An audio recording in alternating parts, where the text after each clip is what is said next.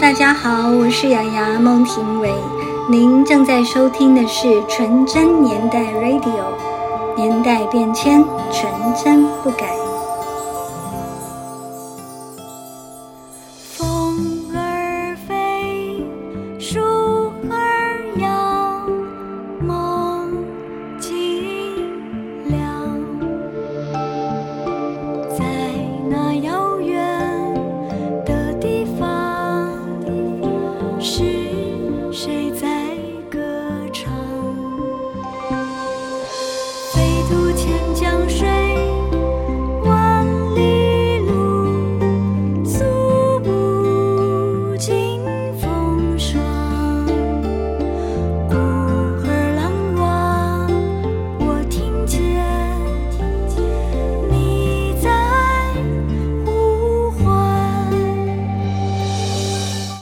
亲爱的听友，欢迎来到纯真年代 Radio。今天和大家分享的是一张非常美好的专辑啊！先来自我介绍一下，我是木泉，我是海涛，歌颂如风，我是小林，孟朝音。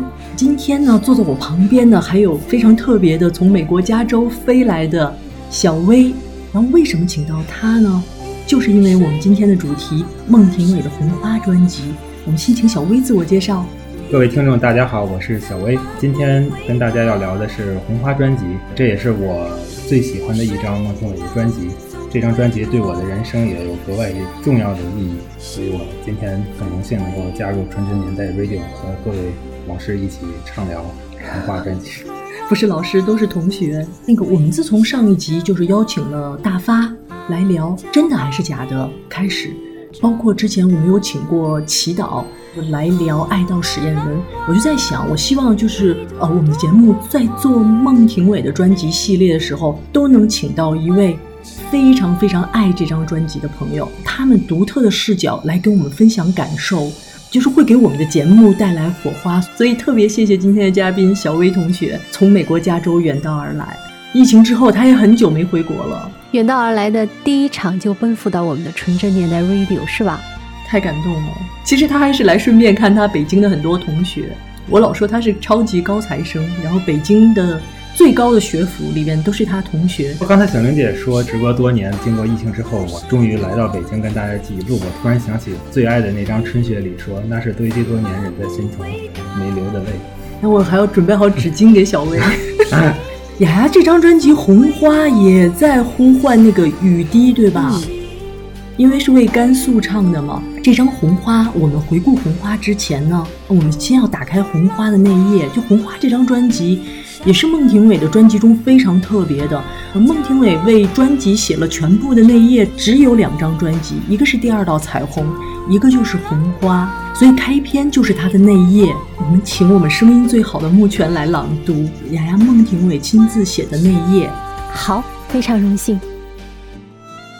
两千年十二月二十八日，飞越千江万水，我来到中国与缅甸的边界，行走在陌生的异域，心是空的，也是满的。走在冷清的街道上，我抬头望向满天星空，听见远处传来悠扬的歌声，一首接着一首，是那个名唤孟庭苇的女歌手，就站在我看不见的远方。唱着歌，在这个古老的中国边界，我深深的感动着，为那些不再回来的时光，为那些穿梭在我生命中的人事物，为他的歌声感动着。这段文案呢，是孟庭苇写于两千年的岁末的。他当时有一个心愿，所有的演艺工作都结束在这个时点，他从此呢就。不再去唱流行音乐，呃，留下这段文案的时候，他提到了中缅边境。当时他正好在云南的昆明举行了最后一场他的演出，然后也算是他告别歌坛的一个演出。之后，他就去了中缅边境云南的瑞丽。在瑞丽的时候，他写下了这段文字，然后来告别自己过去的时光。我看这段文字的时候，我觉得。有一句话特别让我有一种抽离感，什么样的抽离感呢？就是我刚刚念这段文字的时候，我是以孟庭苇的心声，是吧？然后他写这篇文字的时候，他却不是以完全他自己的心声，而是他抽离出来的。他说，那个名唤孟庭苇的女歌手就站在我看不见的远方唱着歌。我觉得那时候他已经灵魂深处啊，可能已经把呃现实中的他和灵魂深处的他，哎。有了一个小小的区别，那可能在更高的那个精神国度，他有着自己的追求；肉身呢，他又飞越千江万水，来到中缅边界啊。所以读这段文字的时候，我觉得，哎呀，那个时候啊，这个思绪真的很特别，有一种抽离感，就是，对，他是用抽离的心情，然后看孟庭苇那个人。呃，雅雅一直可能他是觉得说，啊，孟庭苇是他的一部分。就他觉得那个是代表他舞台上那个部分，不是他完整的自己。哦他在用一个高我的状态下去看自己的演艺生涯，这样的在当时。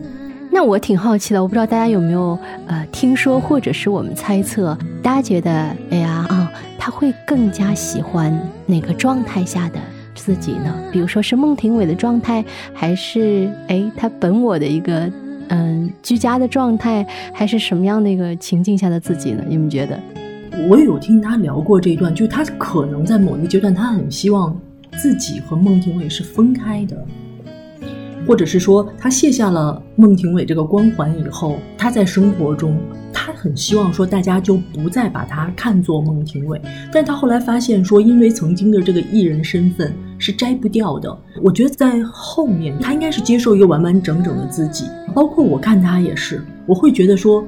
啊，孟庭苇是雅雅这个本人的一部分，或者是一个艺术的形象。我觉得我们每个人有很多的部分，我是觉得他应该是都接受了自己所有的部分的。就我们每个人也是在接纳自己所有的完整的自己。我觉得这个也挺重要的。我问一下小薇，她这个时候在干什么？因为小薇啊，比我小挺多的。小薇是一九八八年出生的，所以两千年的时候，孟庭苇告别歌坛的时候，她只有十二岁。后知后觉的想，可能我当时是知道她很多。耳熟能详的作品，但是我还没有认识这个人，或者没有知道说有一个叫做孟庭苇的歌手。我真正成为哑迷是《红花》这个专辑歌手。你看，小薇当时是只有十二岁，严格的来讲不知道孟庭苇，有可能她的爸爸妈妈放的歌她听到了一点。当孟庭苇说退出歌坛的时候。我们几个人每个人的心情都是不一样的。海涛应该最中立。海涛是怎么想的？在当时，你突然哎听到了这个新闻。孟庭苇从出道开始，我们就一直关注她。从上华时期的雅雅过渡到有狗时期的那个雅雅，这个时候雅雅的心境其实已经发生了很大的变化了。就像你刚才说的，雅雅已经完全接受自己不同部分的自己。每一个部分的雅雅加起来，才是完完整整孟庭苇真我的体现。我不知道小林以资深雅迷的观点来看的话，雅雅退出歌坛对你有什么影响？我感觉雅雅在出完《爱到实验文》那张专辑以后，更想回归生活的本源，回归生命的本质，把自己。放空在一个平凡人的一个心态所呈现出来的作品，其实是更生活化的，我觉得。但是这种生活化呢，不仅仅是包括了有过去像风云、纯真、浪漫啊，更多其实是他心灵层次上的一种豁达、一种自信从容吧。我觉得海涛还是就是对音乐的解读，对歌手解读特别的精准的。孟庭苇确实是在告别了尚华之后，他就越来越向自己的真我去靠拢，就包括他后来的作品，其实是越来越生活化的，然后越来越个人向的，并没有在讨好这个市场。他有他想表达的东西，他大量的加入了他个人的表达，特别是他在最后一张《爱到史艳文》专辑，其实完全是个人向的一个表达。在这个时候。当孟庭苇说他要退出歌坛宣布的时候，我们是当时几乎同步收到的，因为台湾那边记者会出来以后，台湾的朋友他们就都告诉我这个消息。我当然第一刻是震惊的，本来你知道很高兴啊，出新专辑了，是不是超开心的？我觉得雅雅就很会玩这件事啊，在我们超开心的时候，咵泼一盆冷水给我们。嗯，我心情很复杂，但我要真说我心情之前，我要先问一下木泉，就是我听说木泉的心情更复杂。我刚刚不是问大家说，你们觉得哪种状态下的孟庭苇她最喜欢嗯自己吗？是吧？刚刚在听大家的回答时候，我也在想，我觉得啊，《红花》这张专辑应该是雅雅非常喜欢自己的状态，无论是孟庭苇的这个状态，还是她本身的状态。为什么这么说呢？因为《红花》这张专辑，我们都知道是因为公益的原因，是吧？背后有很多关怀别人，而一个人他能够帮到别人。并且获得别人的一种很温暖的反馈的时候，他内心是很高兴的啊。另外，他又在做他自己喜欢的事儿，而做这个事情的时候，他是没有出于那种纯利益的那种，比如说音乐排行榜啊或音乐市场的考量，他就是在分享自己喜欢唱歌这本身，然后带给大家快乐。而刚刚小林问我说：“ 丫丫离开歌坛的那会儿。”我的心情是什么样啊？其实因为时隔太久了，我不记得那会儿，因为也比较年少，我不记得当时情绪具体是什么样，但肯定是很不高兴，很难过。但我现在反观啊，我想那会儿的难过和不高兴，应该不是生气的那种，而是很大的遗憾，觉得他一定是遇到了自己很不快乐的事情。才做出这样的一个决定，而这个不快乐本身，就是作为啊孟庭苇，他的不快乐本身也会影响到他的歌迷，包括我，我我也会觉得，因为他不快乐，所以我也觉得我好像也不快乐。虽然我不知道为什么他不快乐，当然我们现在都知道，因为当时压力太大啊，但是，嗯。毕竟很多感觉我们是不能感同身受的嘛，所以我反观我当时知道雅雅姐离开歌坛的那一瞬，我觉得我自己不快乐啊。然后怎么排解不快乐呢？我就哎呀，到处去搜罗，比如说网络啊，或者是电台啊，或者是什么杂志啊，去搜罗。有关他的消息，然后如果能够看到点点滴滴关于雅雅姐的消息的时候，我就觉得，哎，我仿佛快乐了一些。这就是当年那段时间雅雅姐离开和回归这段时间，我的情绪因孟庭苇这样的一个名字而产生的波动。然后说回来，我的心情啊，因为我当时跟台湾是同步的嘛，包括因为当时孟庭苇有一个官方的网站叫孟庭苇的空中花园。他的歌迷朋友给他架设的一个论坛，那个时候都是网页版的论坛，然后大家也都在聊这些。我其实当时心情是很复杂的，然后但是呢，因为当时也有在听雅雅的各种的采访，你知道吗？又很替他高兴。我大概知道他也不是特别适应这个所谓的演艺圈哈，而且他是特别排斥综艺节目的。他综艺节目其实表现的特别好，我不知道你们有没有看他的综艺节目，就到现在那些歌迷都很爱看上综艺节目的表现，很可爱哦，很活泼的样子的。但是我不知道大家注意没有，就是他综艺节目大量的是在上华时期，然后实际上在 Sony 时期他自己就不太愿意上综艺节目，应该是也有跟唱片公司协调好，就不是什么综艺节目都去。到了友善的狗的时期，他就话语权更大嘛，几乎他是没有上综艺节目的。而且，其实台湾的综艺节目尺度有点大。讲真话，主持人，尤其是那些男主持人们，讲话真的开荤段子，有时候会，他都是在强颜欢笑。我觉得，可是呈现的效果又还挺好的。但那不是他喜欢的。当他说他要告别歌坛，然后我觉得说，嗯，挺好的。我觉得他终于可以真正的做自己了。而且，因为他是修习佛法的一个人嘛，嗯，所以在他。真的决心告别歌坛的时候，然后那个时候正好我快大学毕业了，然后我觉得对我来说也是一个新的起点，我就对雅雅充满了祝福吧。大概知道她的个性，就觉得一定早晚会告别歌坛的嘛。然后所以还挺意料之中的吧。只是说，呃，意料之外是说他是在那个新歌新唱片的记者会上宣布告别歌坛，这个对我来说有点意外。然后其他都还好。我想问一下小林啊，当初。雅雅是在什么情况下签的友善的狗啊？当时雅雅签友善的狗，就是 Sony 整个满月以后，然后很多唱片公司找他嘛，包括也有 Sony。然后在这个时候呢，因为雅雅非常的喜欢黄韵玲，当友善的狗找到他的时候，他是非常的开心的。他觉得友善的狗不都是创作歌手吗？然后他觉得如果能加入友善的狗，真的很棒。再加上友善的狗的老板呢，沈光远是也是素食者，吃素的，跟他也很谈得来。友善狗品源嘛，黄品源，他高中就认识了朋友嘛，一起唱民歌的。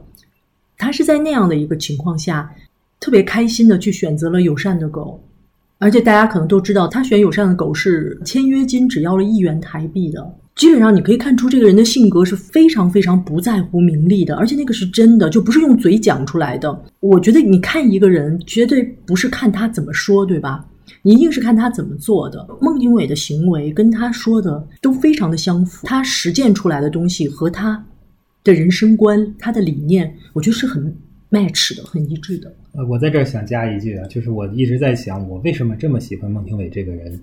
然后我就觉得他特别的本真，特别的知行合一。我总结就是，好像有一个悖论，就是我们比起跟他同样级别的歌手来讲，我觉得雅雅姐算是比较佛系，对事业的功名心或者是功利心没有那么强。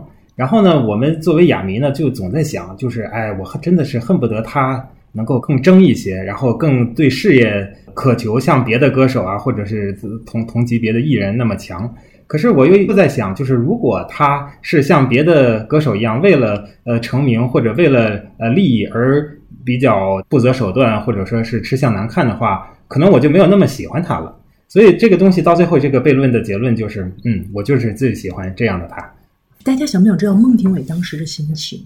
然后他后来用了一首歌来阐述。嗯，孟庭苇退出歌坛以后，他非常开心，然后做了广播节目。我要放的这一段呢，他介绍一首歌的时候，讲述了当时的心情。在我要音乐广播台这个节目，你还当时放的是蔡澜清的《出发》，他当时介绍蔡澜清这张专辑《这个世界》，然后正好《这个世界》当时在两千年还是两千零一年的时候重新再版了。我们许多很美好的音乐在这里面。那么我们一开始先来听听这首我非常喜欢的歌，叫做《出发》。那么当时雅雅退出歌坛的时候，在我的脑中不断的盘旋的就是这首歌的歌词，一起来欣赏。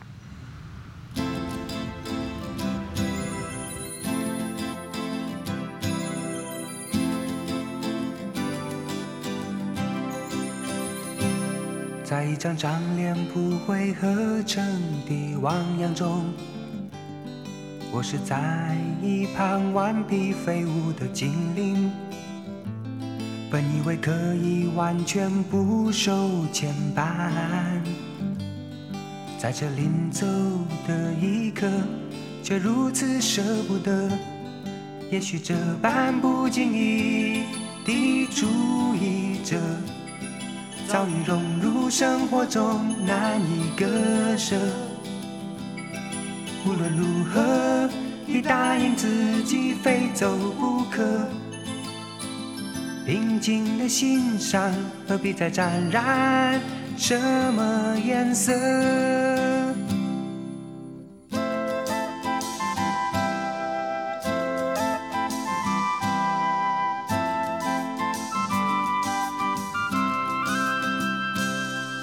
张张脸谱汇合成的汪洋中，我是在一旁顽皮飞舞的精灵。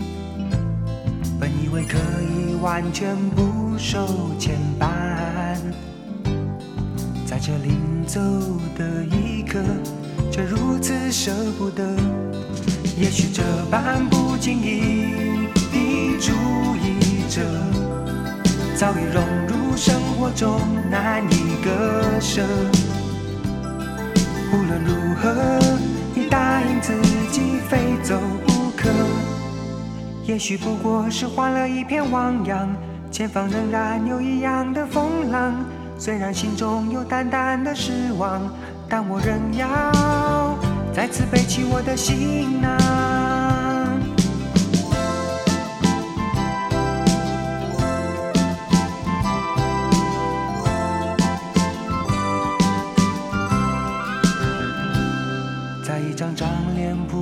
合成的汪洋中，我就要起航，航向远方，呜未知的远方。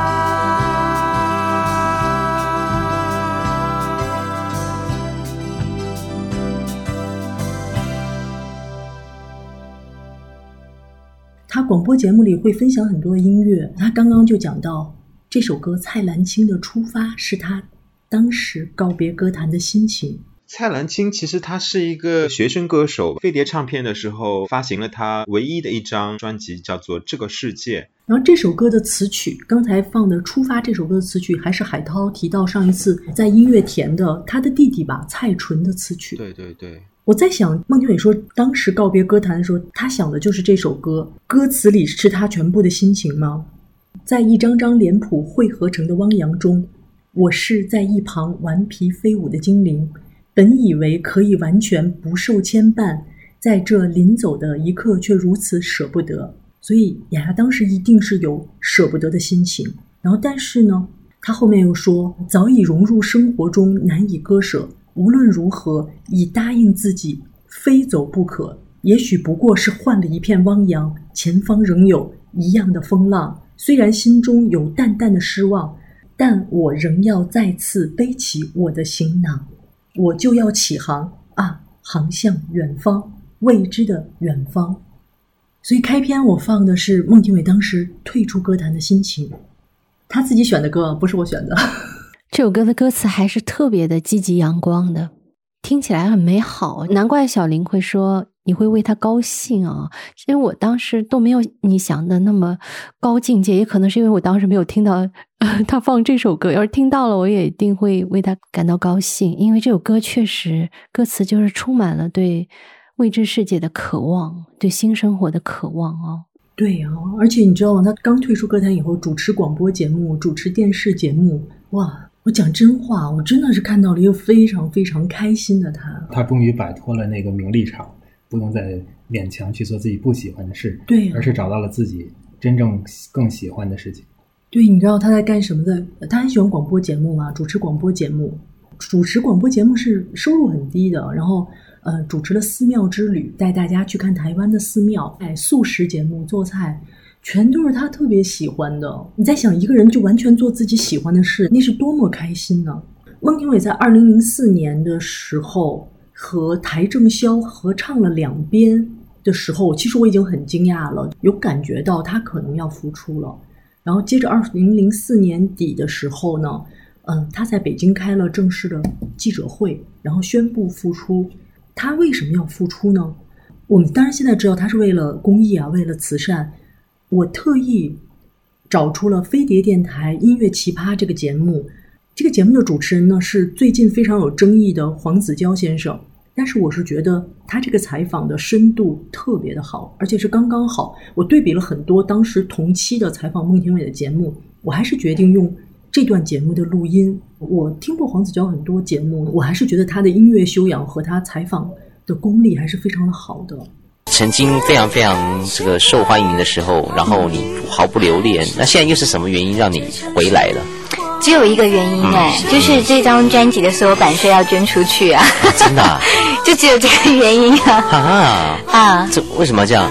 为什么啊？我觉得好像该做一些什么事情吧，因为因为我去了一趟这个大西北的。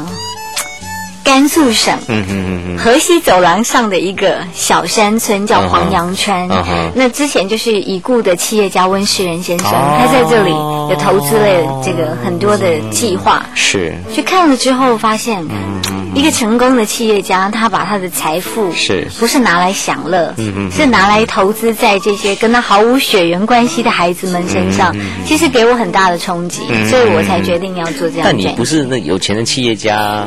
当然了。所以只能尽自己小小微薄的力量。你还是就是没办法忘记唱歌吗？还是唱片公司也怎么样去打动你，还是怎么样？其实我完全没有这方面的考虑，纯粹就说这四年当中，我大部分在慈善公益对啊的活动，那还有宗教方面对啊。那但是这这些动作，就说你永远影响到的圈子很小，就是原来的叫那那一块。那现在做这件事情，你可以影响到的，可能是这十多年来曾经听着你的歌长大的这些人。对，那你愿意？如果说他们也愿意跟着你一起去做，我觉得这影响力反而是比较大的。然后我特意选取了这两段，虽然其实我当时知道他是为了公益要付出的，但是呢，我还是特别的纠结。呃，我们先听这首孟庭苇的《红花》，是孟庭苇亲自的填词，为了黄杨川的孩子们写的。听《红花》之前呢，我还是请木泉朗诵一下这首歌的文案。四年的沉潜与休学，我去到了一些地方，认识了许多人，对生活有了更深的认识，明白幸福的活着真是生命最大的恩赐。四年的时间不长不短，刚刚好够我修得一份社会大学的文凭。于是，我回到了和你最初相遇的地方，用歌声来告诉你，我走过的路，见到的人，感动的事。传说，远古时代有黄色的羊群曾经在祁连山下出没。传说。西北草原上会开出那象征着圣洁而珍贵的红花。风沙淹没来时路，我梦里的红花隐居在小小的山脚下。二零零四年秋末，一趟大西北之旅，我来到了位于鼓浪县的黄杨川。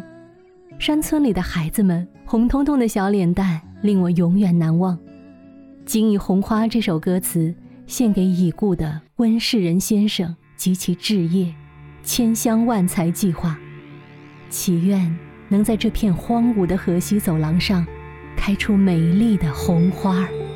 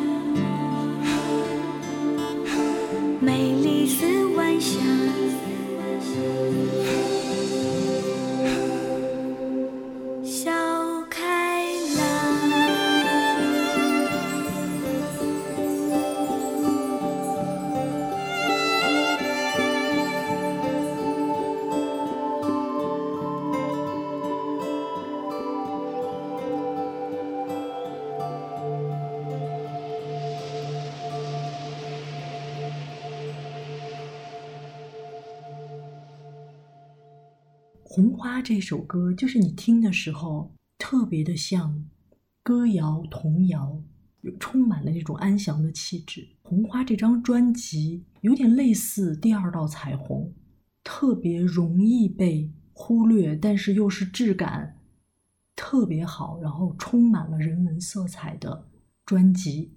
因为没办法，一旦你非常的呃人文的时候，就是不是那么多的情歌的时候。就容易被这个大市场忽略，然后这个其实是必然的。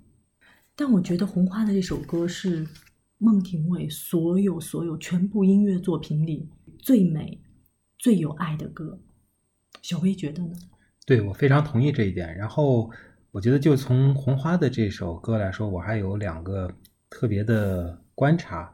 呃，一个是这首歌本身是呃孟庭苇自己亲自填的词。然后我们知道孟庭苇本人也是呃一个词作者，虽然他自己亲自填词的歌曲加一起算是有十首吧，呃不能算特别多，但是每一首他填的词，我觉得都是一脉相承的散文诗一般的美感，就是文字用的相对比较质朴，但是意境非常的丰满。我觉得从歌词的角度，他是秉承了孟庭苇本人填词的一贯的水准。然后呢，我又觉得这首歌的歌词具有一种非常浓烈的禅意。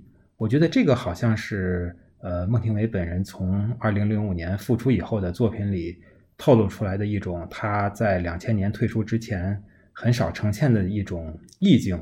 而这个禅意的这个这种表现，好像也不只是在《红花》这张呃专辑里，包括他后来的作品，包括比如说像《幸福感》里的。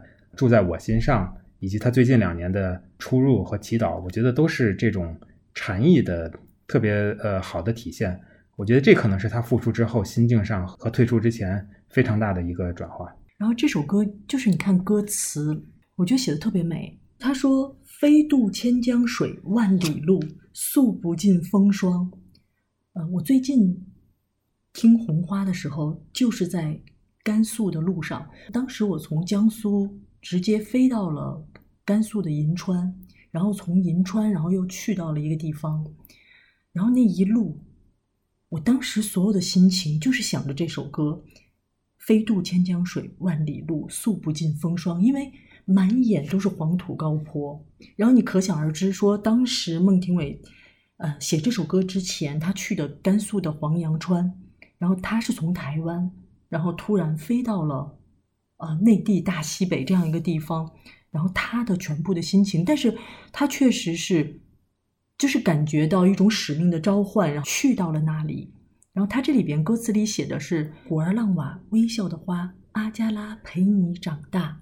多解释一句，“古儿浪瓦”呢是黄杨川的古语的地名，实际上是藏语的黄杨出没的地方。然后现在这个地方现在叫黄杨川了。当时有一位歌迷，他和小薇一边大，也是比较小，他也是听了这首歌才知道孟庭苇的，所以他的网名就叫古儿浪娃。红花也是他非常非常，应该说是他最爱的专辑。他后来也跟孟庭苇结了非常深的缘分啊。这位歌迷后来是我们经常说到的小谷。这里边说阿加拉陪你长大，写出汉字是阿姐陪你长大。正好今天我在视频号“孟朝音”里发了这首歌的一个现场版，零五年现场版。然后就有一位网友问我说：“哎，那个阿姐为什么孟庭苇在歌里唱的这个咬字是阿加拉？”另外一位同学，然后他是鱼鱼丸，因为他是在西藏那个附近生活过，他就给了一个答案，是非常呃严谨、非常正确的答案。他说阿加拉是藏语的姐姐的意思，姐姐是阿加，然后拉是有点尊称，所以是阿加拉。他说古尔浪瓦这个地方黄洋川呢是属于古浪县。它的旁边呢是天柱藏族自治县，所以当地在古尔浪瓦黄洋川这个地方有非常多的藏族的小孩儿。啊，孟庭苇的《红花》里也写到，红花除了是说是当地地区西藏的，然后藏地，然后这边甘南也是藏地嘛，这种药材的植物，他们的经济作物是红花之外，然后红花也是因为孟庭苇想起了，就是当地的小孩那个高原红，脸上红彤彤的，他的描述，他的歌词里是呼唤的雨吗？雨水它怎不落下？你沉默不说话。雨水啊，快快落下，滋养土地啊！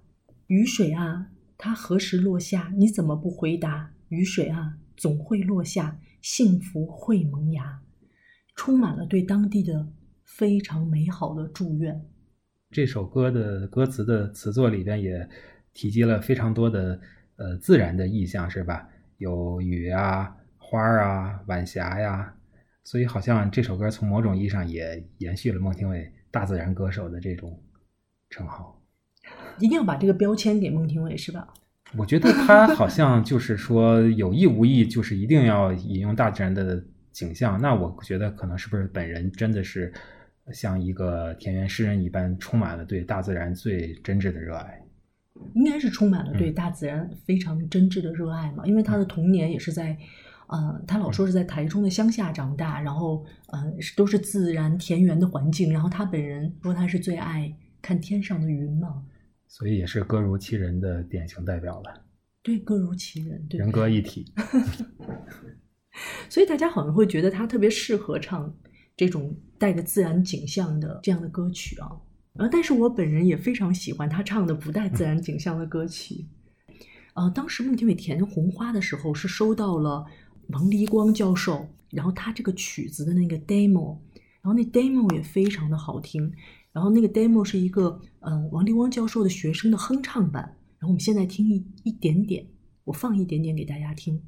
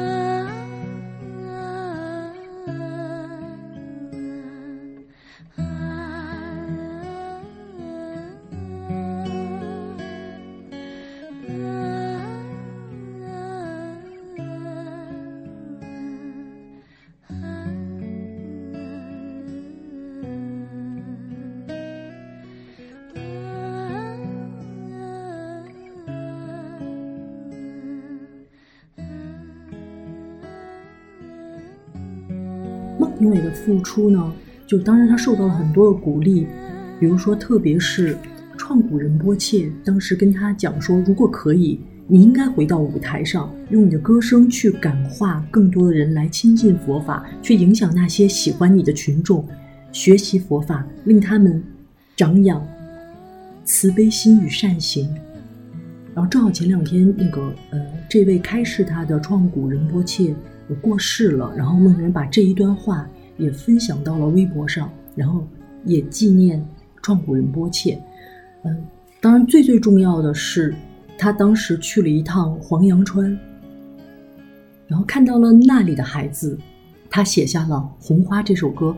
他说：“仅以《红花》这首歌献给已故的温世仁先生及其置业千乡万财计划，祈愿能在这片。”荒芜的河西走廊上开出美丽的红花。孟庭苇当时去了黄杨川是二零零四年的十月，在这个时候，他真的就决心说要出版一张专辑，把版税都捐给，呃，甘肃地区黄杨川的小朋友。这个时候呢，正好姚谦当时参加了孟庭苇的婚礼，二零零四年七月孟庭苇结婚，然后那个时候姚谦也在鼓励孟庭苇复出，所以当呃孟庭苇决心复出的时候，就是跟姚谦的合作。嗯，姚谦当时是把。王黎光教授的这个曲子交给了孟庭苇，而且姚谦告诉孟庭苇，王黎光教授非常非常喜欢孟庭苇，就是呃，王黎光教授也在公开的场合对孟庭苇不吝赞美。他现在是呃中国音乐学院的院长。这首《红花》呢，是中央音乐学院的院长教授王黎光先生作曲，雅雅亲自填词的一个作品。王黎光老师主要是从事影视音乐的创作，为很多的影视剧作品创作主题歌，应该都是我们耳熟能详的。《宰相刘罗锅》的主题曲《清官谣》，韩磊老师演唱的《天上没有北大荒》，就是电视剧《年轮》的主题曲。王黎光老师。专门把中国的一个民歌改编成一首歌，叫做《知道不知道》，是《天下无贼》的最后的那个插曲，给了刘若英演唱。孟庭苇在二零一二年的时候又出了《太阳出来了》这张专辑，也是跟王黎光老师合作的。《红花》这张专辑复出时的孟庭苇其实是加盟了当时姚谦所创立大雄星的一个音乐公司。当时的姚谦呢，也是刚刚辞去了维京唱片总经理职务，成为了自由的文化人。大雄星后来也网罗了刘若英、孟庭苇以及内地的袁泉啊、黄晓明等一众歌手。这张《红花》其实是大雄星的创业作，当时大雄星只是负责制作的部分，大雄星制作，维京唱片发行。王立光老师和孟庭苇的合作，除了刚才呃海涛老师说的《红花》，还有《太阳出来了》之外，其实在后来的一张专辑里，还有一张《萤火虫》。在幸福感这张专辑，孟庭苇这张红花专辑呢，其实我还蛮少听的，却是每次听都会有不同的感受。我觉得，就像很多的歌曲、很多的专辑，初听之下可能没有太多的感想，觉得这个专辑可能也不是非常动听或者怎么样。但是经过时间的沉淀之后，我是觉得红花会。越发在心里面留下一不一样的那种感觉，像是那种红尘俗世间的一股清流，是一个清新脱俗的存在。在夜深人静的时候拿出这张专辑来，里面的音符流泻出来的旋律，都会像一条条涓涓细流来抵挡我们的心灵，那种感觉是直抵心里的一种感动。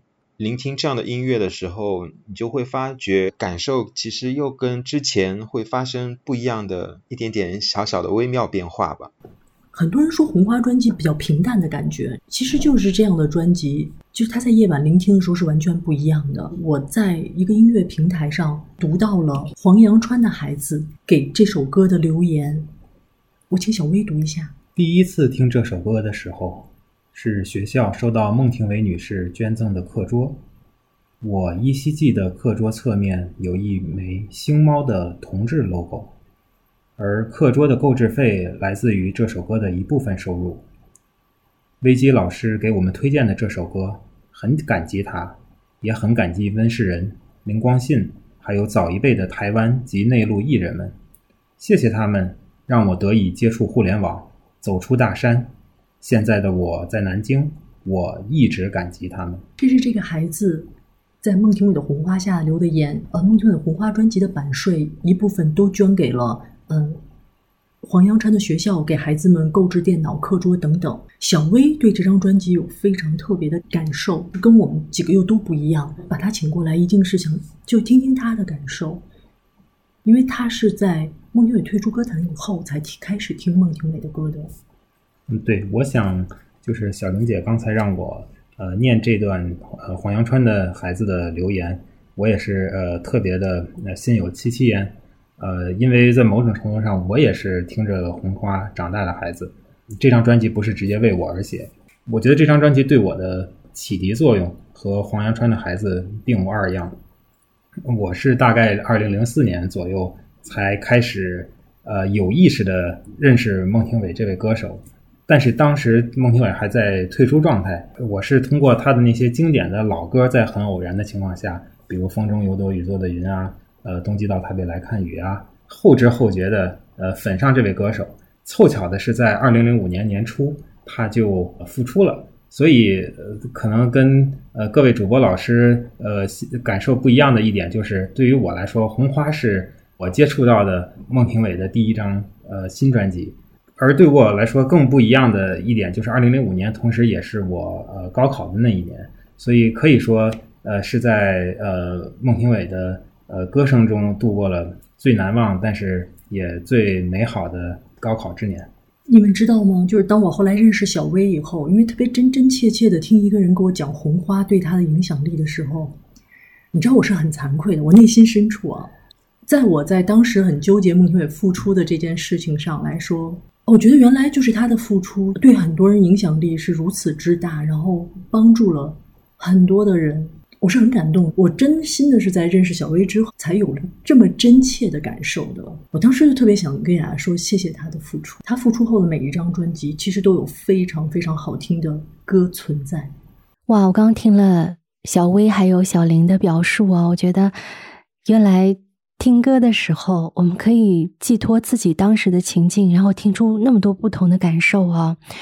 我也特别喜欢。红花这张专辑，我觉得有的时候啊，一张专辑好不好听，不光看音乐本身，还看它背后支撑这张专辑出版发行的是什么样一个大背景，或者说，因为这张专辑它引出了多少的人和人之间的机缘啊，比如说我们大到。黄阳川那么多的孩子，小到小薇这样的一个个体啊，因为一张专辑它有这样的力量，所以我们再来评判这张专辑它是好还是说嗯不够优秀啊？我是说以市场的行情再来评判的话，就觉得特别的。浅薄，因为对于某个人来说，这张专辑可能就是他的全部，甚至他最开始的那份唯一的心动。哈，比如说那位孩子，还有小薇，是不是？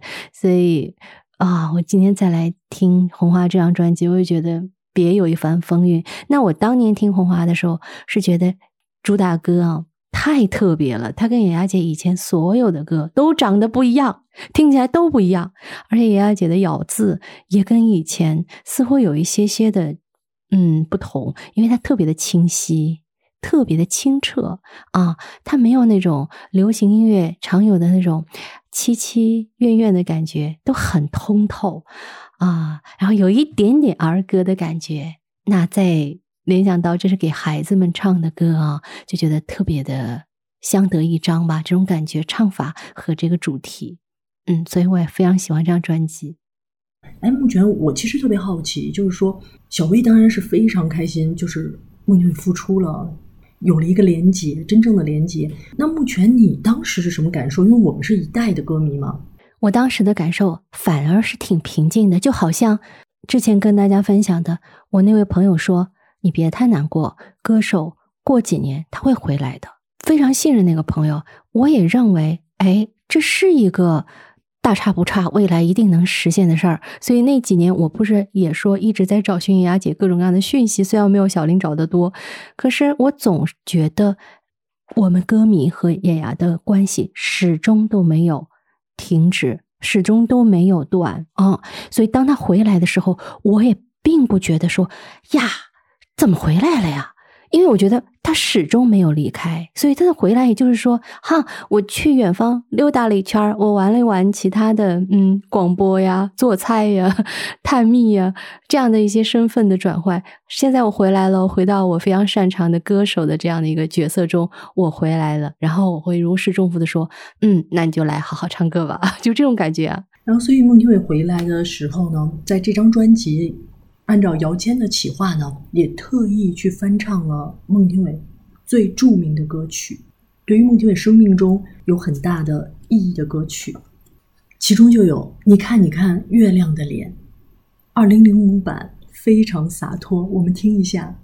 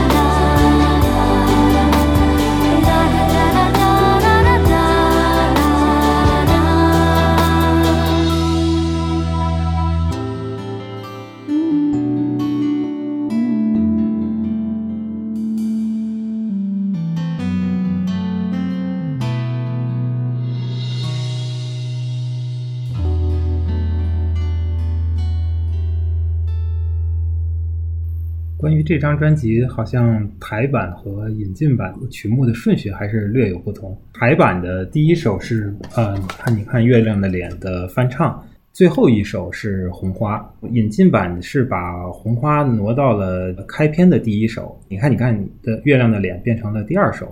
然后关于这个，我自己有一个非常个人的猜测，台版它是想把你看你看月亮的脸和冬季到台北来看雨的翻唱。作为这首歌的两个主打，因为它就正好是在 A 一和 B 一的位置，而这两首歌好像我感觉是对于台湾的听众来说更加耳熟能详。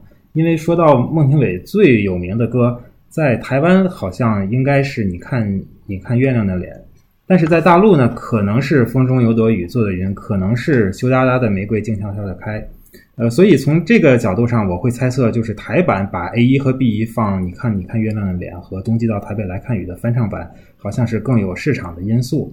然后呢，大陆版的引进版呢，就把红花挪到了第一首，因为这个红花是为甘肃的黄阳川的孩子而做，所以对于大陆的市场来说，可能也呃更有意义。这是我个人非常个人的一个猜测。我觉得小薇的猜测是对的，然后那个，但是要特别说一下，就是台湾版没有所谓的 A 一 B 一，然后台湾这张专辑没有发行卡带，内地版有发行卡带，然后也是孟庭苇所有专辑中最后一张卡带有卡带这个介质的专辑，因为台湾版确实放在了第一首和第六首，相当来说就是呃从前的 A 一和 B 一。我们耳熟能详的《你看你看月亮的脸》，作词是杨立德，作曲是陈小霞。二零零五版的《你看你看月亮的脸》，开头的那两声由远而近的那种“你看你看”，一下子把时空界限给拉长了。在新版的编曲当中，我们也能够回忆起初听这首歌时的那种味道。经过了重新编配以后，这首歌又焕发了跟之前不一样的一种光芒。我非常非常喜欢这个版，新版是甚至喜欢的程度超过了一九九一年的版。啊真的啊，真的，我也不知道为什么。对，所以我前两天在上海的时候看雅雅的现场，她特意唱了二零零五版的《你看你看月亮脸》。哦你看，你看月亮脸，他现在在各个演出的场合呢，呃，有的时候会唱一个古风版，是收录在他的《听见》专辑里，哦然后有时候个别时候会唱二零零五版，这个很洒脱的版。可能我会觉得一九九一年的版就充满了小女生、少女的，有一点点的，就像我一样，有点纠结，很纠结。其实我是希望自己洒脱一点的，就希望就人世上有这么多的不如意的各种地方。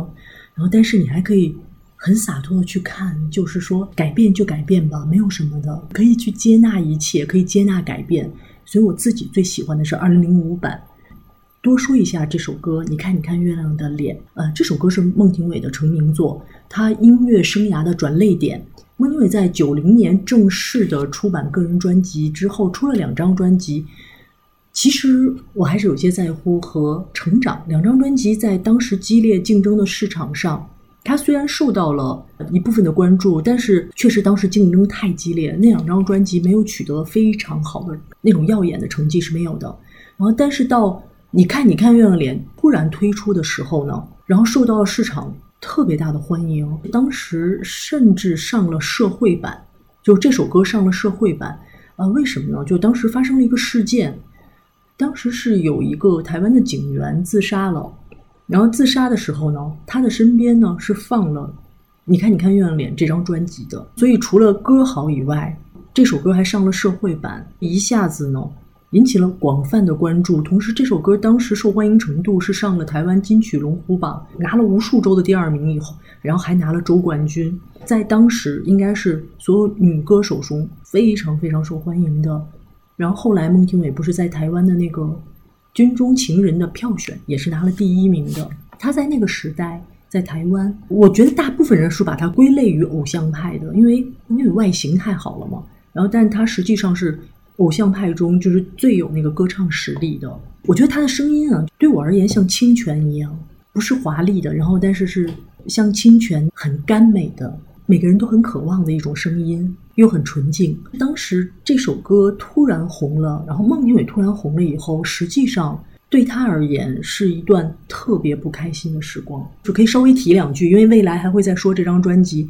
一个是说她突然红了以后，她发现和他之前不红的时候，他周围的人对他的态度都变了，然后他还是他。然后当时他年纪很小嘛，不到二十一岁。然后他第一次感觉到就是人心的变化，他没有变，但是随着他的商业价值改变，别人对他的态度的改变。然后另外就是这个社会事件，他上了社会新闻版，关系到一个人的这个警员的自杀，所以他自己很难过。你知道吗？现在很多歌迷啊，大家都其实很爱讨论一件事情，呃，当然喜欢上华部分的人多一些，但实际上孟庭苇歌唱生涯就他自己开心不开心，我会觉得其实反而是他在 Sony，特别是在友善的狗的时期，因为他完全做自己，他是最开心的。我想传达一件什么事情呢？就是说，我觉得人生中，如果大家都用功名利禄去判断一件事情的时候，判断一个价值的时候。其实那个是扭曲的。其实孟庭苇给我一个很大的一个传达。我从小听她的歌，看她的采访，听她讲话，她给我传达的一个很重要的思想，就是说做自己很重要，名利真的不重要。因为她也很想做自己，去寻找内心真正渴望的东西。我觉得他一直也真的在这么做。然后他的这段人生观、价值观对我个人的影响，我觉得是巨大的。在我学生阶段，所以我也很谢谢他，整个陪伴了我完整的学生生涯，一直到我大学毕业那个阶段。这一版你看你看月亮的脸，包括冬季到台北来看雨，就是用他自己的一首歌来总结的话，就我会给雨过心情，挥别了昨日无谓的忧伤，就算是已经过尽千帆，都给我一种非常洒脱、非常豁达，看透了这个世界上什么是重要的，什么是不重要之后，再度回归的那种敞亮。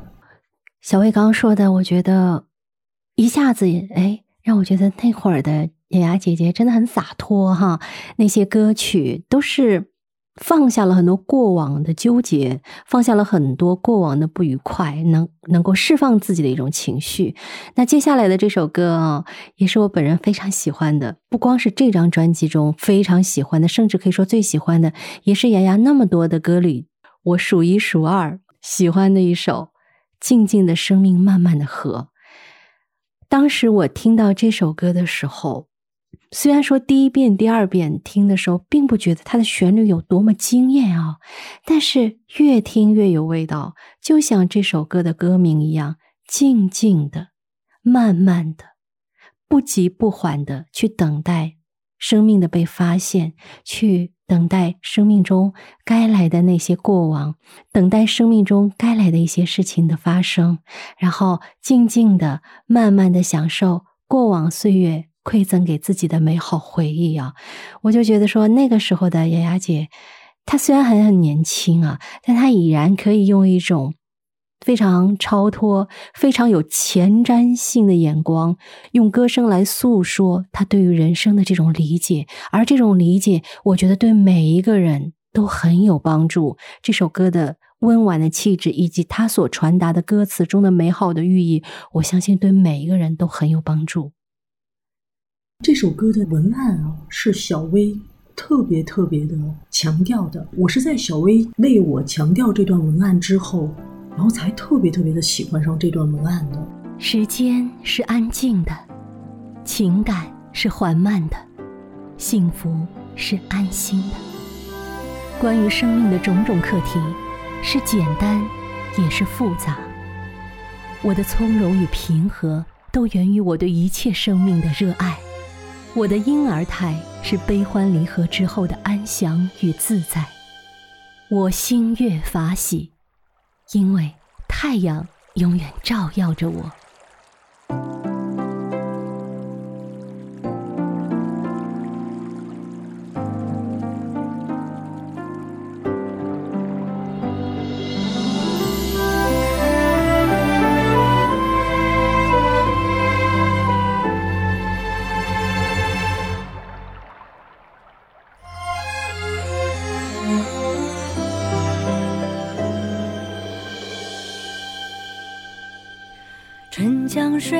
谁先知道？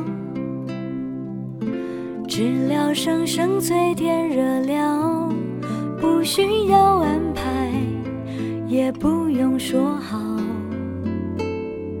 Say loving，就是时序了。风一刮起，叶子变黄。却还爱，心就安静了，不需要猜测，也不能制造。Say loving，就是季节。有太多的事不舍得，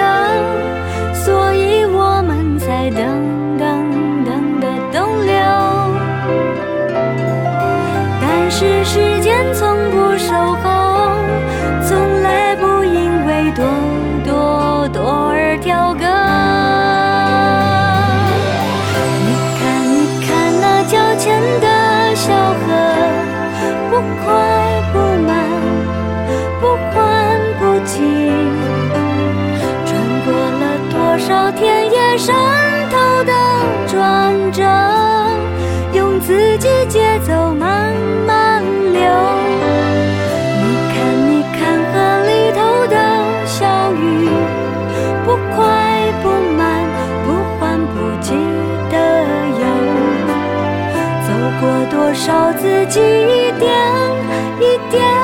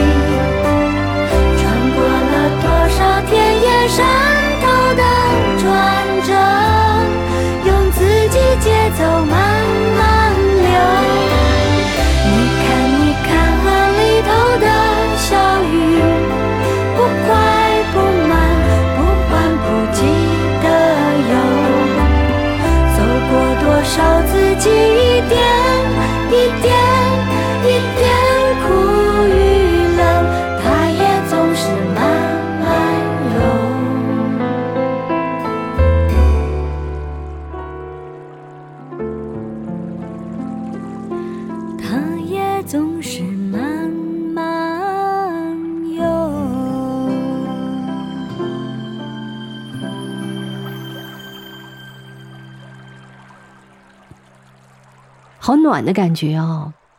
这首歌是姚谦和李伟松为雅雅所写的一首非常有深度、有广度的作品。那姚谦的词一开头就是以四季的轮回作为生命的前言，歌词当中的有法文 cela vie 齐豫演唱的 “c'est la vie”，它讲的是这就是人生，而雅雅口中的 c e l a v i 讲的是时序。是季节的更替啊！这首歌的编曲也也加入了流水声、风的呼啸声，来映衬着四季流转的那轮回景象，让听者可以从听觉感官触类旁通，仿佛可以看到四季流转间河流的走向与生命的情感归宿。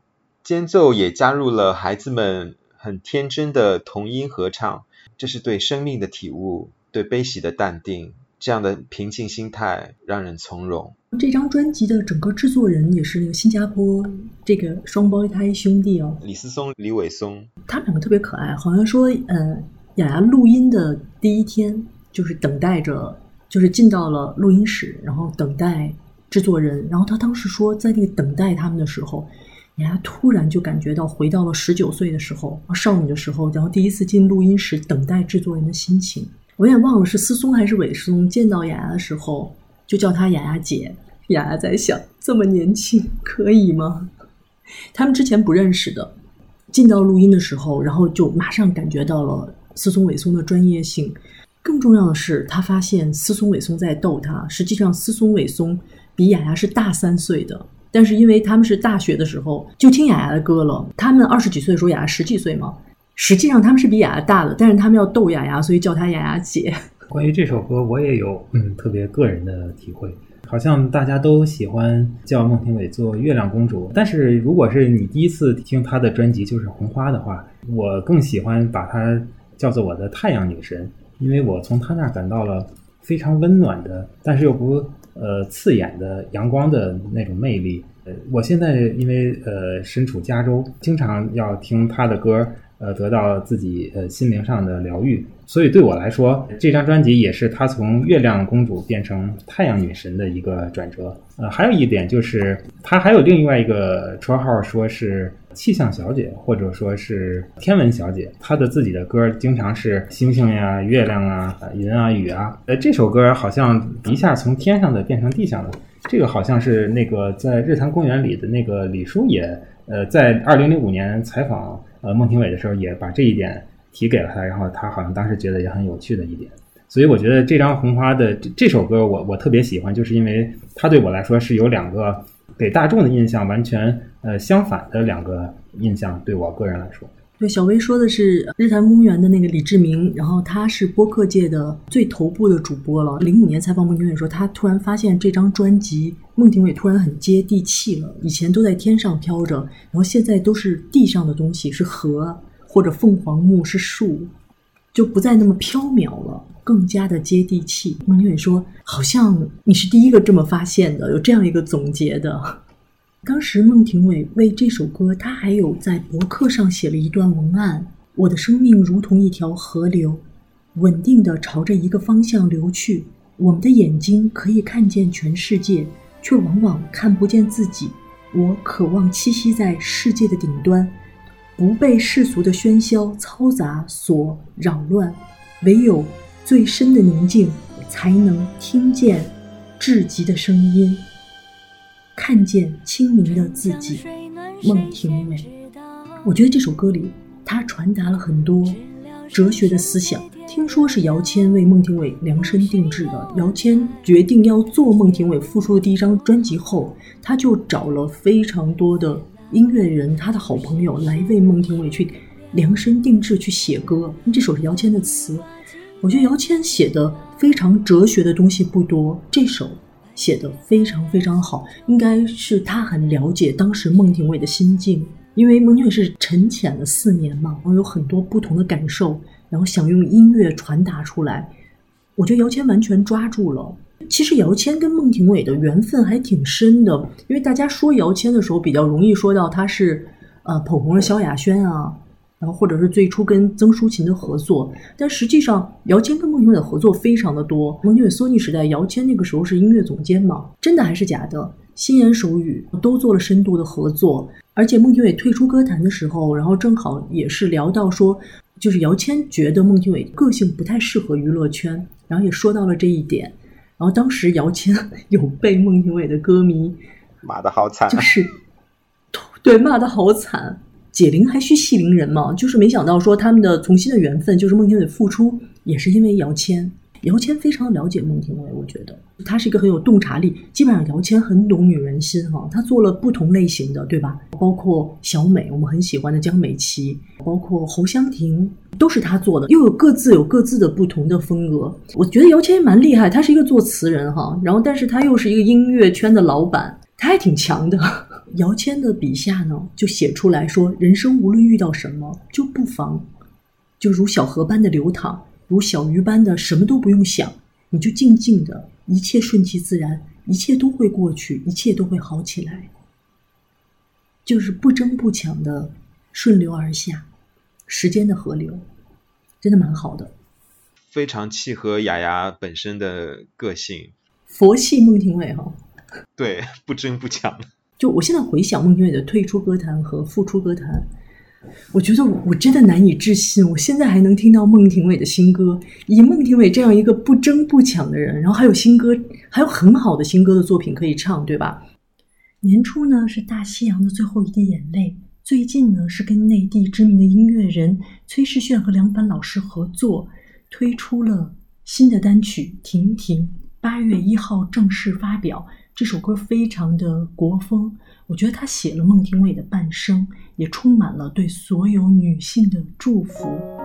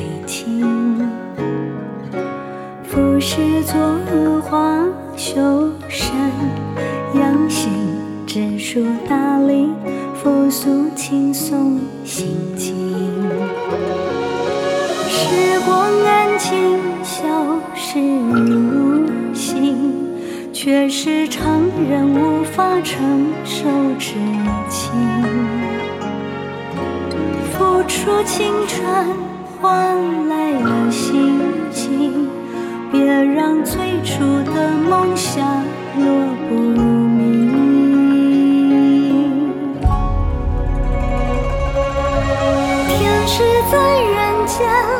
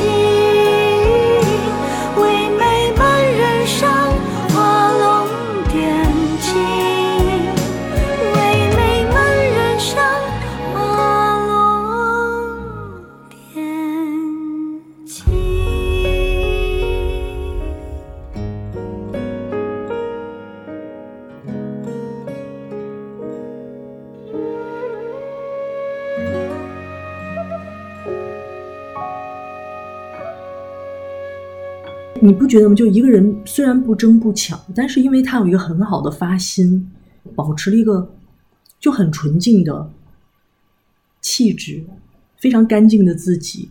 我觉得那种好的东西、好的磁场、好的音乐作品，会自动找到他。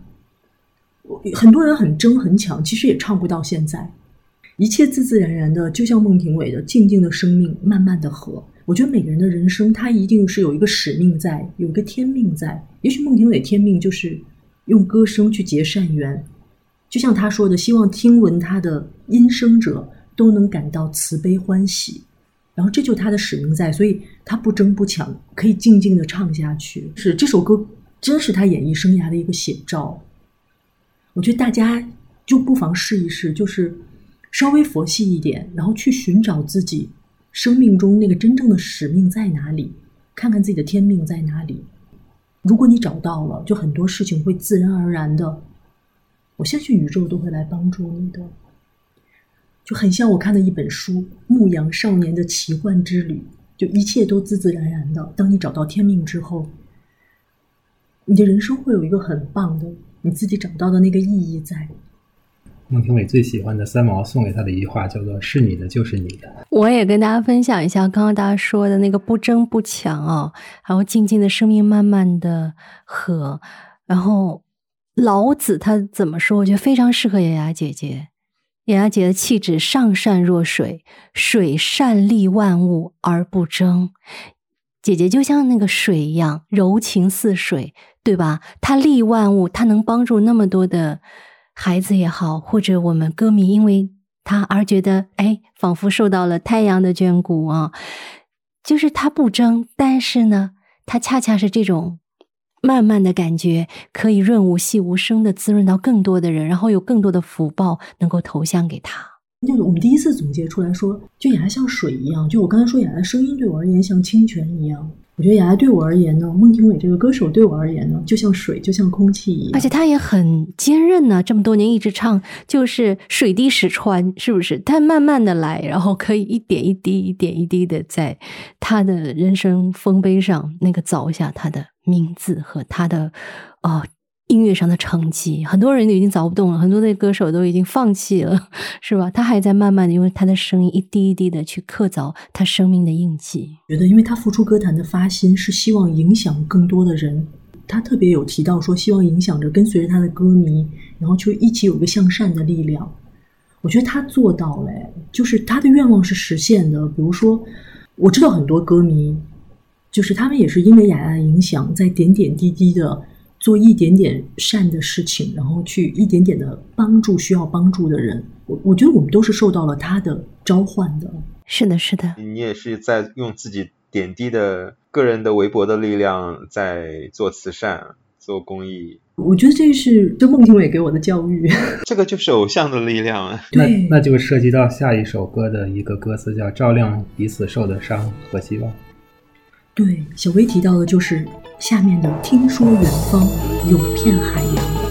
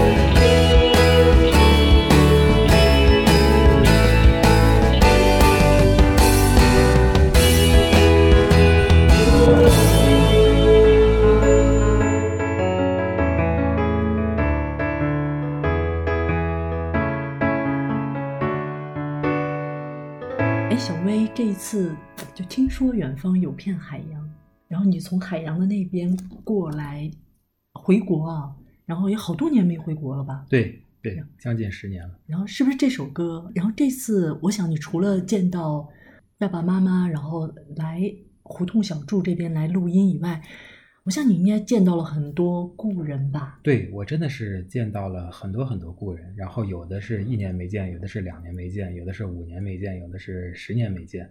然后他们每次还有从来没见的，比如我。啊，是，他们每一次每个人见到我第一句话，我觉得就是真的是令我特别开心。他们说：“哇，你真的一点儿也没变啊！”我觉得他们很多人好像也几乎没有什么变化。对应到“听说远方有片海洋”里这句歌词说：“啊、故人和故事藏了又藏，最后什么也没忘。”就好像说我们经过时间的历练，呃，人生的履历多了呃很多的篇章，但是好像心里最深处的那份执着，好像并不随时间的洗礼而有什么变化，反而经过时间的洗练，更衬托出了你，嗯，所以其实红花整张专辑因为的人文性特别强，嗯，我觉得不同的年龄去听有不同的感受。这张专辑就特别适合说你在某一个时段听，然后呢，你把它放在心里，然后呢，你五年或者十年后拿出来，就像一杯香茶一样，你仔细的品，你好像会品出来它里边呃那份独特的香气。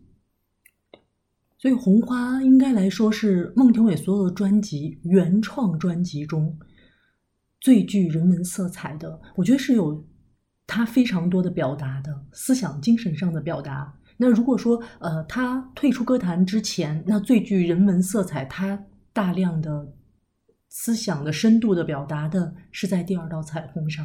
然后我觉得真心非常非常喜欢孟庭苇的人，我们做这一档节目，非常深度的介绍孟庭苇的音乐。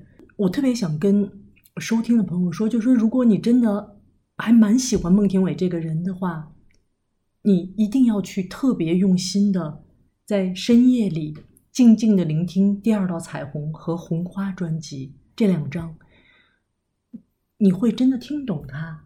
我觉得某种意义上，《红花》甚至可以说是，呃，孟庭苇的所有专辑里最超值的一张。对我来说，这张就好像是，呃，因为他的歌词本里每一每一首歌的呃文案都是孟庭苇本人亲自撰写，所以我戏称就是说，这张专辑好像是你买了一本散文诗，然后还附送了十首好听的歌曲。那我要再次安利《第二道彩虹》，《第二道彩虹》也是这样的。是，完全是这样。所以这两张真的是沧海遗珠，但是真的是，如果你听懂了，我觉得你你一定会爱上它。就是它一定需要岁月的历练，然后去听懂它，然后它这两张专辑可以在你人生的每一个阶段去听。就好像藏在深海里的珍珠，经过时间的打磨，它会散发出别样的光芒。是这样的。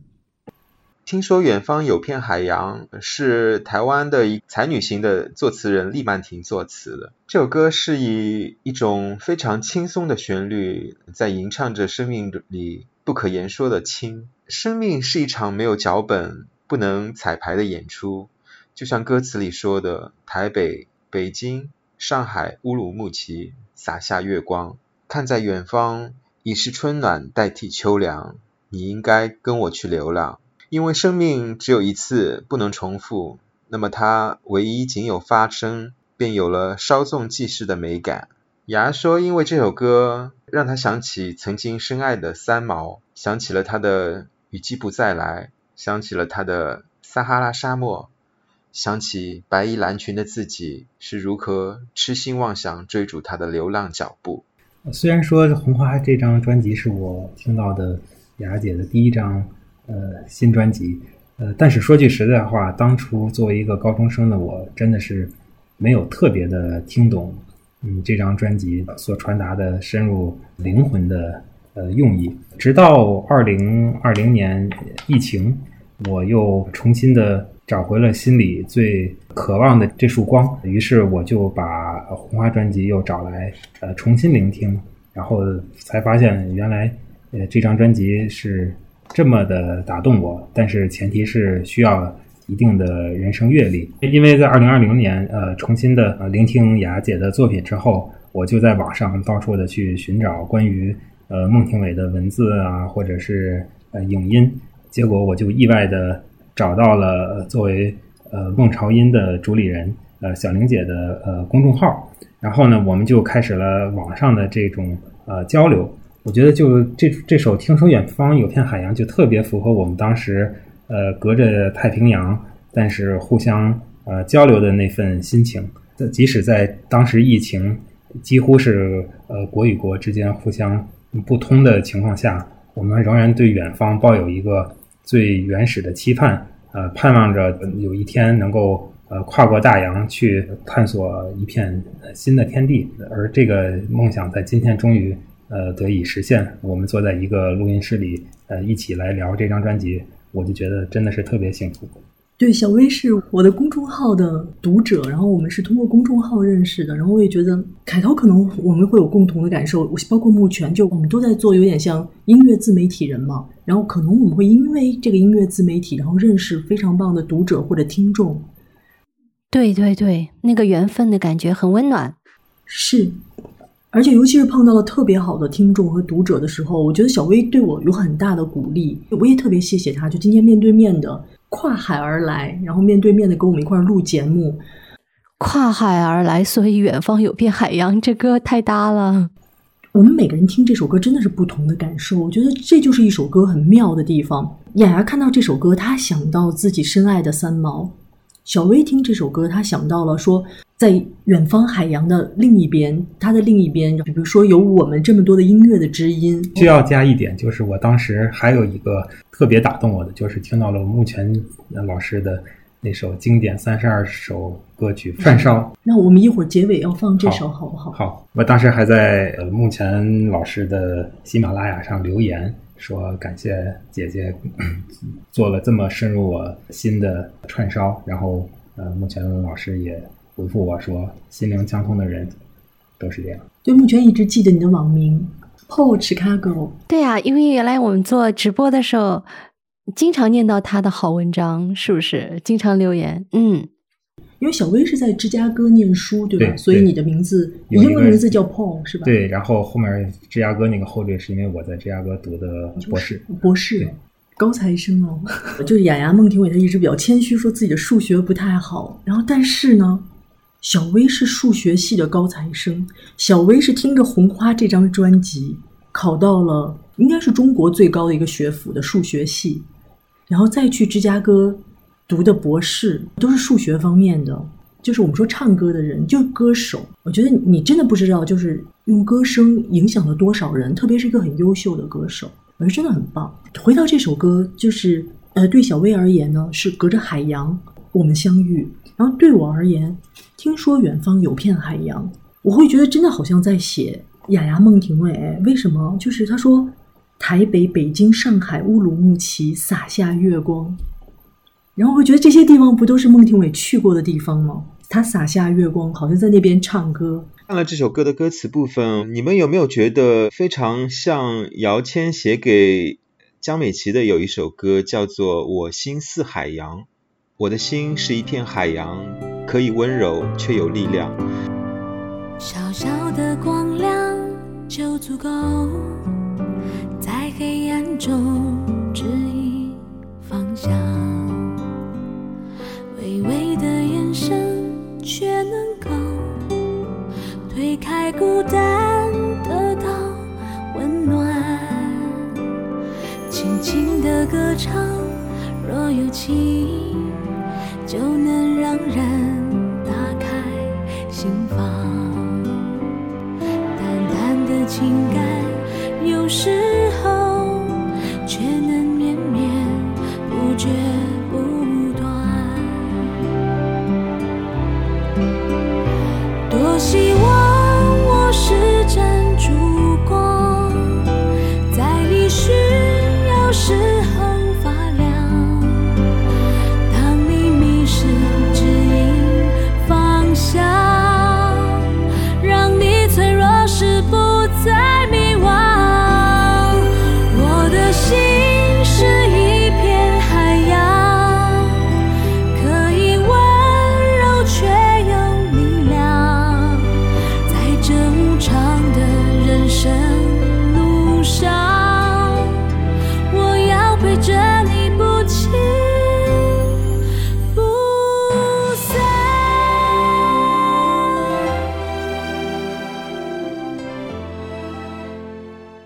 歌词跟这首歌形成了非常完美的契合，歌词是有点像，但我觉得旋律还是很不一样、旋律是不一样。旋律是不同的人写的，对，旋律完全不一样。而且里面还写到，小小的光亮就足够在黑暗中指引方向。当时姚谦，嗯，正好是在做《琥珀》这个舞台剧，而且也在做孟庭苇的专辑。我觉得，然后下面就是江美琪的这张专辑，就《我心似海洋》。恋人心中有一首诗，然后这张专辑是在红花之后的。其实我们很难说，就是说互相啊写歌词的人，就姚谦有没有受到厉曼婷的影响，有没有受到这块的启发，真的不好说哈、有可能真的有。江美琪的这张专辑呢，非常有特色，一段独白再加上一首歌，这样形成的一诗一歌这样的排列。我心似海洋之前呢，呃，是由内地的非常有名的呃女演员叫做袁泉，她也是姚谦、大雄星签的一个内地的一个歌手。下面我们来听一下袁泉用声音演绎的《我心似海洋》。小小的光亮，就足够在黑暗中指引方向；微微的眼神，却能够推开孤单，得到温暖。轻轻的歌唱，若有情，就能让人打开心房。淡淡的情感，有时候却能绵绵不绝不断。多希望我是盏烛光。在你需要的时候发亮。当你迷失，指引方向，让你脆弱时不再迷惘。我的心是一片海洋，可以温柔，却有力量。在这无常的人生路上，我要陪着你，不弃，不散。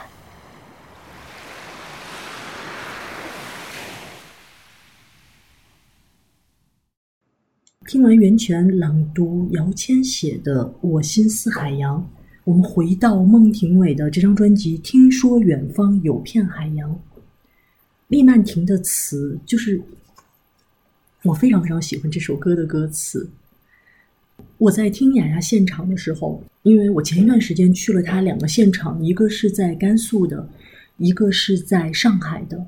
我坐在台下的时候，因为呃，我基本上都离舞台非常的近，然后我坐在台下的时候，就会想到这首歌。虽然他唱的不是这首歌，就我整个人的心情就是：谁在台上，谁坐在台下观赏。他还在笑着，你就哭了。我懂那感伤。我们都一样，呵护着一朵小小的光，照亮彼此受的伤和希望。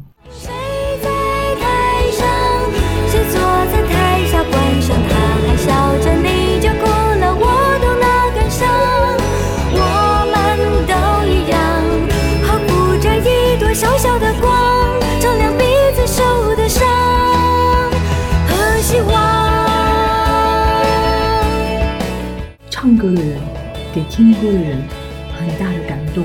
就是我们说孟庭苇是属于治愈系的歌手，我是那个听歌的人，其实我也非常想给雅雅一个很大的感动，然后去就回馈她，给我们这么多的感动，用音乐，然后用自己的哲学理念，然后带给我们的不同的感动和成长吧。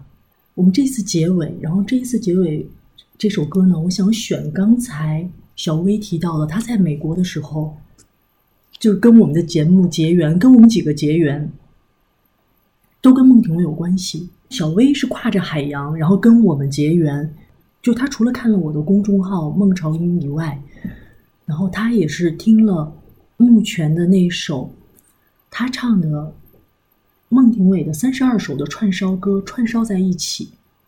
我跟木泉结缘也是因为这首歌，哎，当时我听到的时候非常的惊讶。我跟我自己结缘也是这首歌，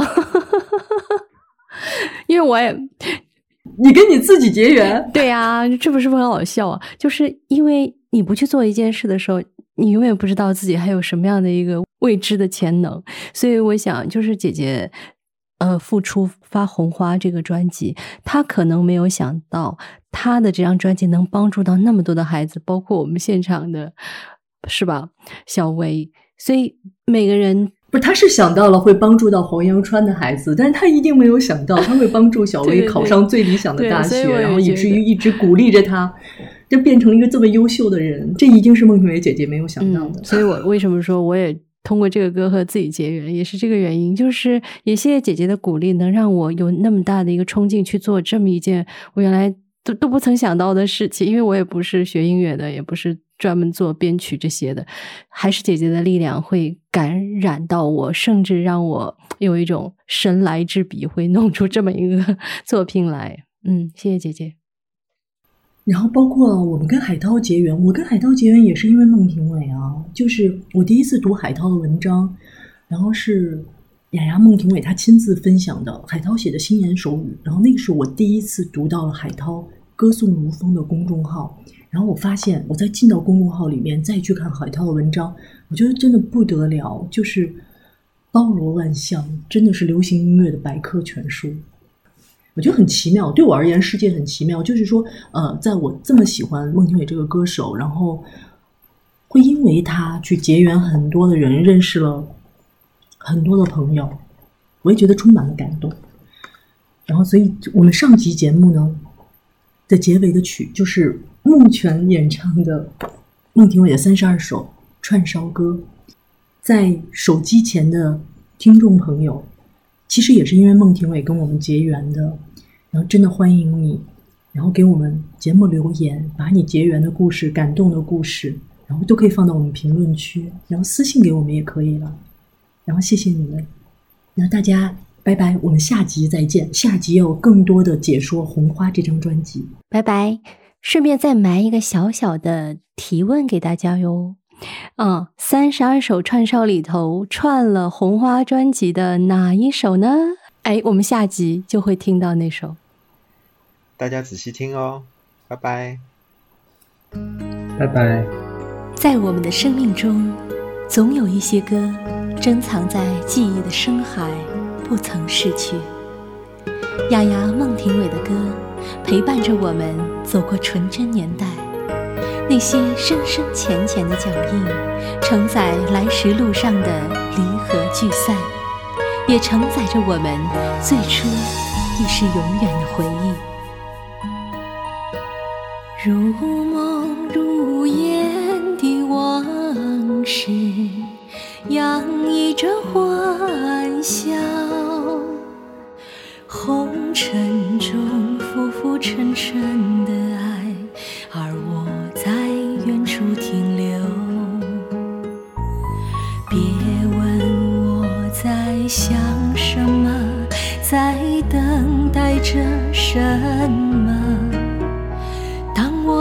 声一声呼唤你，让我最少拥有你的眼神。你是飘过窗的雨，却停住我心里，因为最初，所以永远。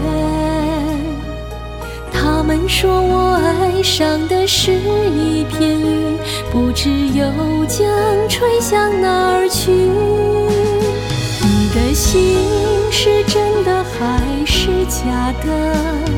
如果是真，让我看得懂。而窗外是窗外是淡淡三月的天气，倾诉我想你的心。如果你听见风中有些密语，就是我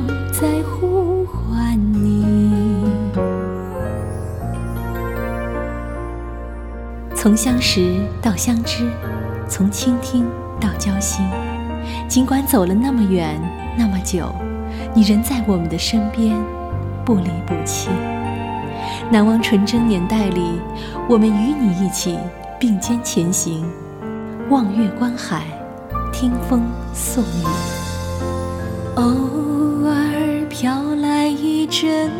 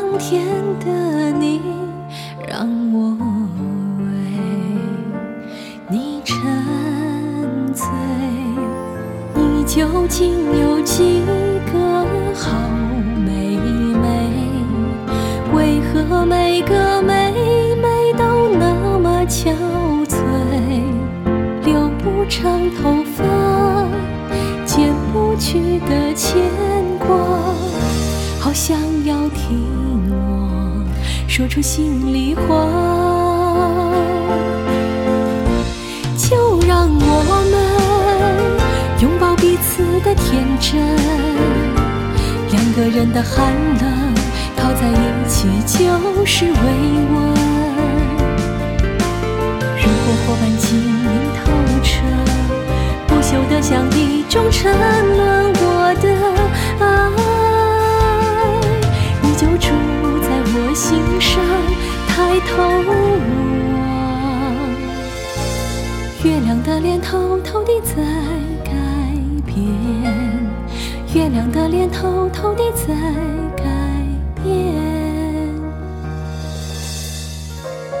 时间可以带走青春的容颜，却带不走铭刻在记忆中的光泽。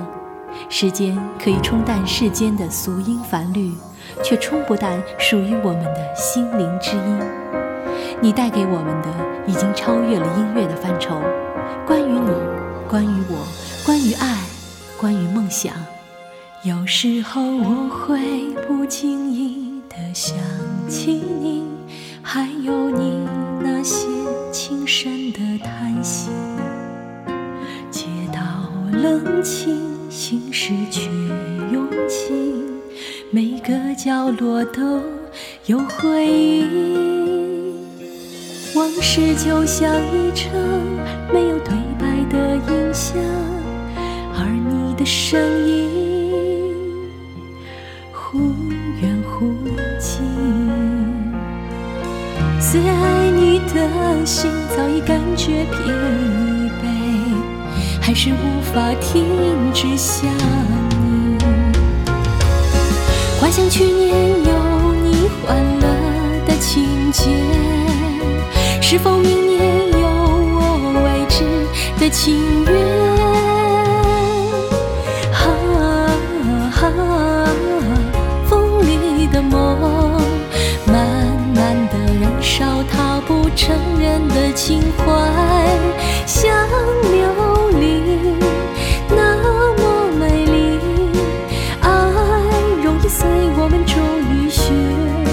小心。就让雪落在心头，泪流在眼中，各自两头不再重逢。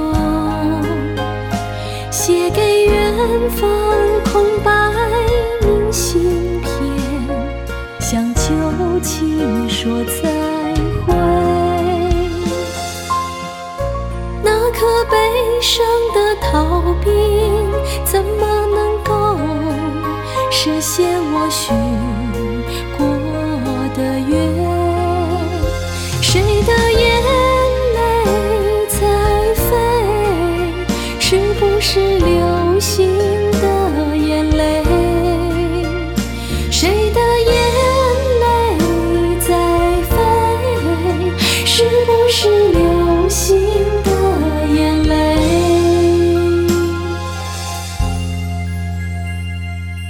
青春以深情，映岁月以真心。今以这三十二段串烧歌曲，献给我们挚爱的雅雅孟庭苇。